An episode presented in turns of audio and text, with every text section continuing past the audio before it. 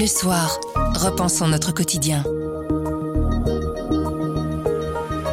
Bonjour, vous écoutez à propos le podcast d'actualité du journal Le Soir. Tous les jours, on vous propose des analyses, des explications et des décryptages. C'est notre oreille sur l'actualité. Le nombre de festivals démultiplié cette année, il y en aura partout tout le temps. Est-ce trop vis-à-vis de la demande? On interroge un expert dans un instant. La Banque Centrale Européenne va relever ses taux parce qu'elle craint entre autres la fragmentation financière. On vous explique ce concept dans la question écho. Mais avant ça, après le premier tour des élections législatives en France, quelle majorité va pouvoir trouver Emmanuel Macron? Nous sommes le mardi 14 juin, je m'appelle Pierre Fagnard. À propos, voici l'actualité comme vous l'entendez. C'est l'heure des comptes après le premier tour des élections législatives en France. D'après les dernières estimations, la coalition présidentielle Ensemble a obtenu 25,75%, un cheveu d'avance sur la NUP de Jean-Luc Mélenchon et ses 25,6% des voix. La majorité absolue qu'espérait le président s'annonce compliquée à atteindre. Comment faire dans ce cas pour gouverner? Va-t-il devoir faire des alliances? On a posé la question à Joël Meskens, notre envoyé permanente à Paris. Joël, la première chose à dire, c'est qu'une majorité majorité absolue, ce sera difficile à atteindre pour le président Emmanuel Macron Oui, difficile, mais enfin, rien n'est jamais impossible. Il faut se méfier des sondages. En 1997, quand Chirac avait dissous l'Assemblée, personne n'avait imaginé que la gauche pouvait gagner. Les sondeurs s'étaient trompés, donc attendons quand même euh, le second tour dimanche prochain. Sans majorité absolue, il a quoi comme possibilité pour gouverner? L'imaginer faire une alliance qui tiendrait pendant toute la législature avec un plus petit parti, c'est envisageable? Ça paraît très compliqué dans la mesure où il faudrait vraiment arrimer toute une formation à euh, la coalition euh, ensemble. C'est quelque part la stratégie qu'avait suivi euh, Nicolas Sarkozy avant l'élection de tenter de débaucher une partie de la droite pour l'emmener dans une attitude constructive avec Emmanuel Macron. Ça n'a pas marché.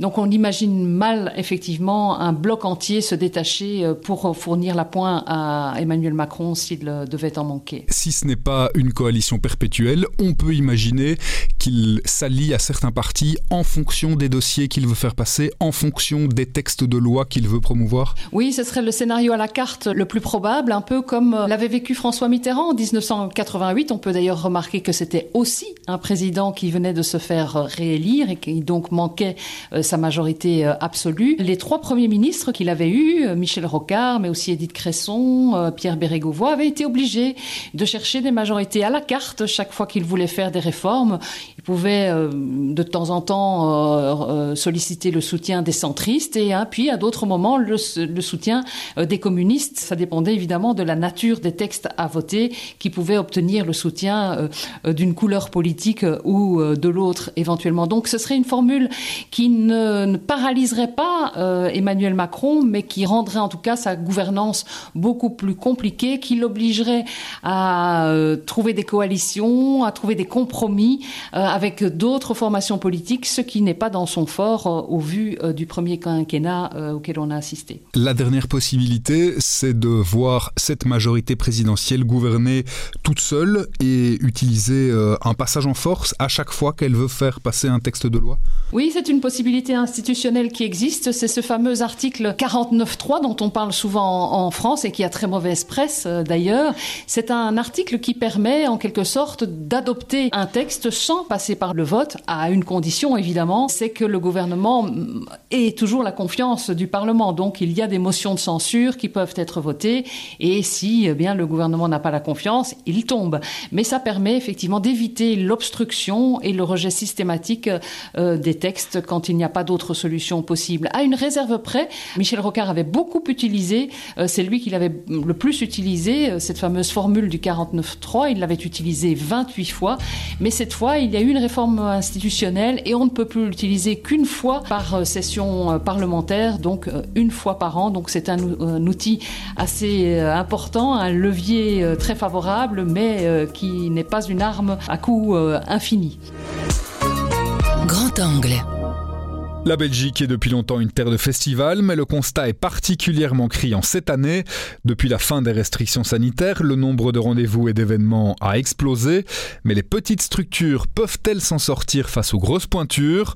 On a interrogé Julien Jacquemin, professeur d'économie à la Neoma Business School. Bah, là ici c'est un peu au cas par cas, c'est sûr que cette année entre autres il y a une offre assez énorme en termes de gros festivals, il y a des nouveaux entrants en tout cas dans, dans le secteur de la musique, il y a différents nouveaux festivals. Et puis aussi on voit des festivals qui, au lieu de faire un week-end, en font trois, par exemple, comme c'est le cas pour Tomorrowland. Donc, c'est sûr qu'il y a une concurrence de plus en plus importante. Euh, les petits acteurs Peut-être que cette année, pour certains d'entre eux, en tout cas, l'année sera, sera compliquée, mais je pense qu'à terme, si ce sont des initiatives locales, avec vraiment un groupe de volontaires motivés au niveau local, avec vraiment une envie de faire bouger les choses, d'offrir quelque chose de nouveau et qui prennent du plaisir à faire ça, je pense qu'ils arriveront à survivre et ils passeront à autre chose. L'année d'après, peut-être qu'ils diminueront en termes de voilure euh, le budget artistique, par exemple, mais ça ne veut pas dire que pour autant, ces différentes festivités-là vont, vont disparaître du, du, jour au lendemain. Je pense que c'est juste qu'il va y avoir une évolution et l'offre le, le, qui est proposée sur le, le marché va, va s'adapter à ces, différents changements-là. Et aussi, il faut se dire que bah, il y a un, autre risque qui risque d'être de, plus en plus présent à l'avenir, c'est le, risque environnemental. Il peut y avoir, et c'est ce qu'on a remarqué, en tout cas ce qu'on a observé lors des dernières semaines, lors des premiers festivals, il y a eu différentes euh, tempêtes en France, il y a des événements qui ont dû être annulés. Ça aussi, c'est un risque qui est de plus en plus important et qui risque d'être de plus en plus important. Et ça aussi, ça pourrait être un par exemple, pour les pouvoirs publics, de soutenir certains festivals, dans certains cas particuliers, lorsqu'il y a ce genre d'événements extrêmes, afin de les soutenir financièrement, de pouvoir avoir les, reins solides l'année d'après, de se relever et de pouvoir à nouveau exister. Mais ce constat est-il partagé par les acteurs de terrain? Jean-François Guillain est organisateur d'un rendez-vous bien connu en Wallonie, le Ronquière Festival. Selon lui, petits et grands événements peuvent cohabiter si un facteur intervient. Si, la demande est, continue à augmenter en même temps que l'offre, il euh, n'y a pas de souci. Je pense que c'est quelque chose qu'on a vécu ces, ces dernières années, avant la crise Covid. C'est qu'on avait effectivement une, une offre qui a augmenté énormément en termes de festivals. Hein, on s'en rend compte. Avant, on parlait que des francophonies. Euh, même les Ardentes n'existaient pas. Il y avait d'où les Franco. Hein, en Wallonie, c'était pratiquement tout ce qui existait. Aujourd'hui, euh, on a vu fleurir plein, plein de nouveaux euh, festivals, simplement parce que la demande est devenue plus importante, la demande locale surtout. Hein. Je pense qu'aujourd'hui, je connais très peu de gens qui sont jamais allés dans un festival de leur vie, parce qu'il y a toujours bien un festival dans le coin. Donc la demande a augmenté. Mais après la crise Covid, euh, on, a, créé en fait un embouteillage, c'est-à-dire qu'on a deux ans de, crise où on n'a pas eu du tout la possibilité d'aller dans des salles de concert, d'aller assister à des concerts ou à des festivals. Et donc d'office, ça, ça a postposé. Tout ce qui était prévu en 2020 était postposé en 2022. Tout ce qui était prévu en 2021 était postposé en 2022. Plus tous ceux qui se sont dit, bah, tout le monde a envie de sortir, donc on va en rajouter une couche.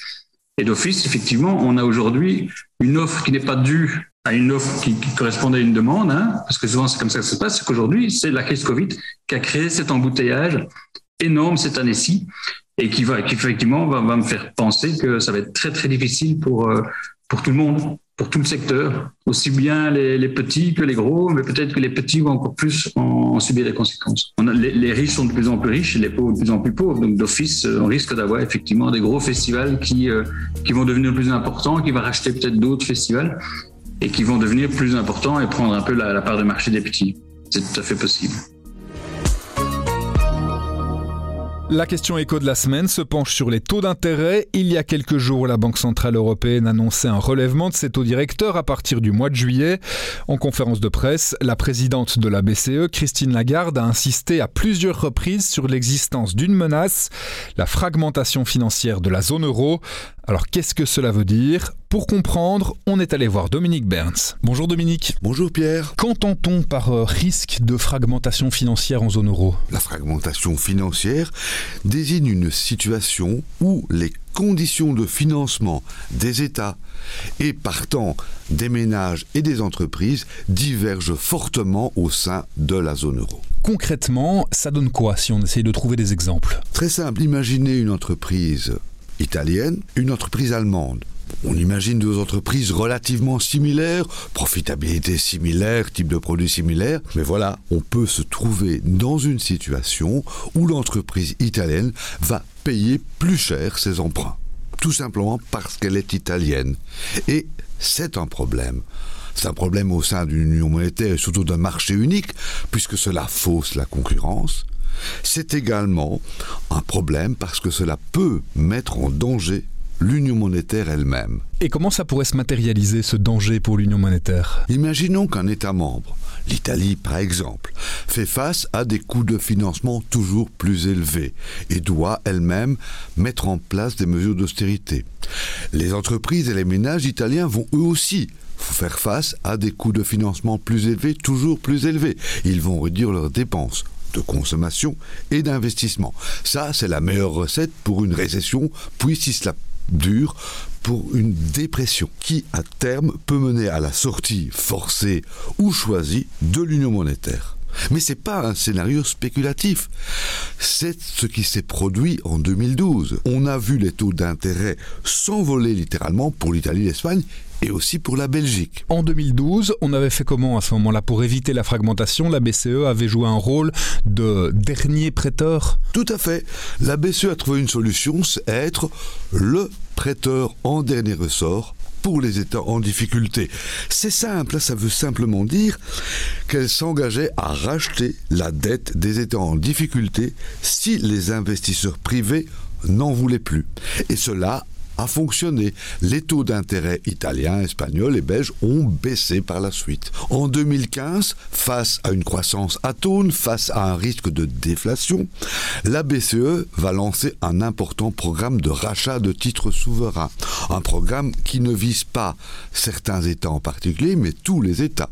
Et qui va, lui aussi, contribuer à réduire les écarts de taux d'intérêt entre les pays membres. Puis en 2020, la BCE va, si vous voulez, doubler la mise avec un programme de rachat d'urgence face à la pandémie. Ça, ce sont des outils qui ont été utilisés en 2012, en 2015, en 2020.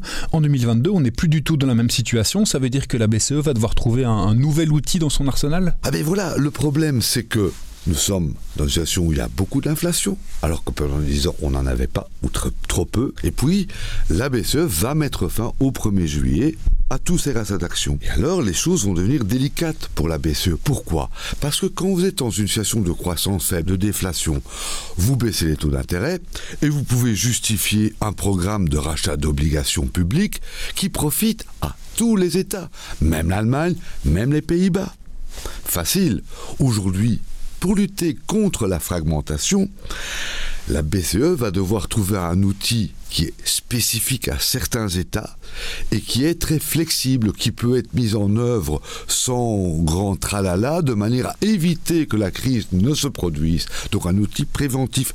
Et cela, c'est extrêmement compliqué dans une union monétaire où les traités interdisent le financement monétaire des États et où les Allemands et les Hollandais sont extrêmement spécieux, suspicieux sur ce point.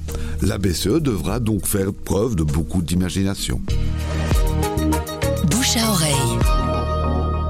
Le bouche à oreille, c'est un avis, une inspiration, une recommandation et c'est livré par un membre de la rédaction. Aujourd'hui, on vous suggère d'aller voir de jolies choses dans une galerie d'art, mais pas n'importe laquelle, celle du galeriste Xavier Hufkens. Sa galerie vient d'être entièrement rénovée. Au moment où les marchands d'art se tournent vers Londres ou Paris, Xavier Hufkens a décidé de rester chez lui, à Bruxelles, mise en bouche avec Jean-Marie Winantz il faut absolument aller à la galerie Hufkens, euh, la découvrir, parce que c'est quand même un événement. Une galerie d'art à Bruxelles, il y en a beaucoup, euh, il y a beaucoup de foires d'art à Bruxelles, etc.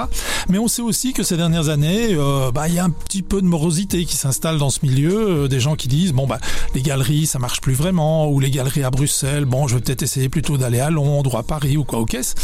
Xavier Hufkens, lui, il fait tout le contraire. C'est un des plus grands galeristes belges, on peut même dire un des plus grands galeristes européens, largement reconnu à l'étranger, y compris aux États-Unis, etc., avec euh, un portefeuille d'artistes absolument incroyable. Et puis il décide euh, bah, non seulement de rénover sa galerie, mais de l'agrandir. Et pas un petit peu, puisqu'il a carrément triplé sa surface d'exposition. Donc il a aujourd'hui 800 mètres carrés de surface d'exposition. La totalité de la galerie, c'est je crois 2200 mètres carrés, ce qui est énorme. 800 mètres carrés d'exposition, bah, je pense qu'il n'y a pas de galerie parisienne qui a euh, cette surface-là. Donc il y en a beaucoup là-bas qui pleureraient pour avoir ça. Et lui, il décide de faire ça ici, à Bruxelles, pour une raison très simple. quand on lui pose la question, il dit bah parce que voilà, j'adore cette ville, j'y ai fait ma carrière, j'ai envie de lui rendre ce qu'elle m'a donné, et puis j'y J'y crois vraiment. Je crois que cette ville, elle a un potentiel énorme. Alors c'est aussi un galeriste qui défend l'amour de l'art, pas seulement l'amour des galeries, mais aussi des musées, etc., qui appelle les politiques à mettre plus d'argent dans les musées, parce que s'il y a des grandes expos, des belles expos, le public international va plus venir à Bruxelles, etc. Bref, c'est vraiment quelqu'un qui est passionné par l'art et qui n'est pas juste un marchand qui vend de l'art. Alors, la galerie Hufken, ça se trouve euh, rue Saint-Georges, euh, c'est une petite rue qui est peut-être pas très connue. Vous montez l'avenue Louise, et euh, bah, ça va être sur votre droite comme ça, et puis une expo absolument magnifique de Christopher Wool, très grand artiste américain que Xavier Hufken s'essayait d'avoir dans sa galerie depuis 25 ans. Pour la grande expo inaugurale, il occupe tous les espaces d'exposition et c'est quasiment des œuvres euh, qu'on n'a jamais vues nulle part, quasiment toutes. Euh, donc des œuvres très récentes, des œuvres y compris de 2022. Sculpture, peinture, dessin, gravure, livres d'artistes. Euh, il y en a vraiment pour tous les styles, pour tous les goûts. À propos, c'est fini pour aujourd'hui, mais on revient demain dès 7h. En attendant, abonnez-vous, partagez-nous. Vous nous trouverez sur notre site, notre application et votre plateforme de podcast préférée. À demain!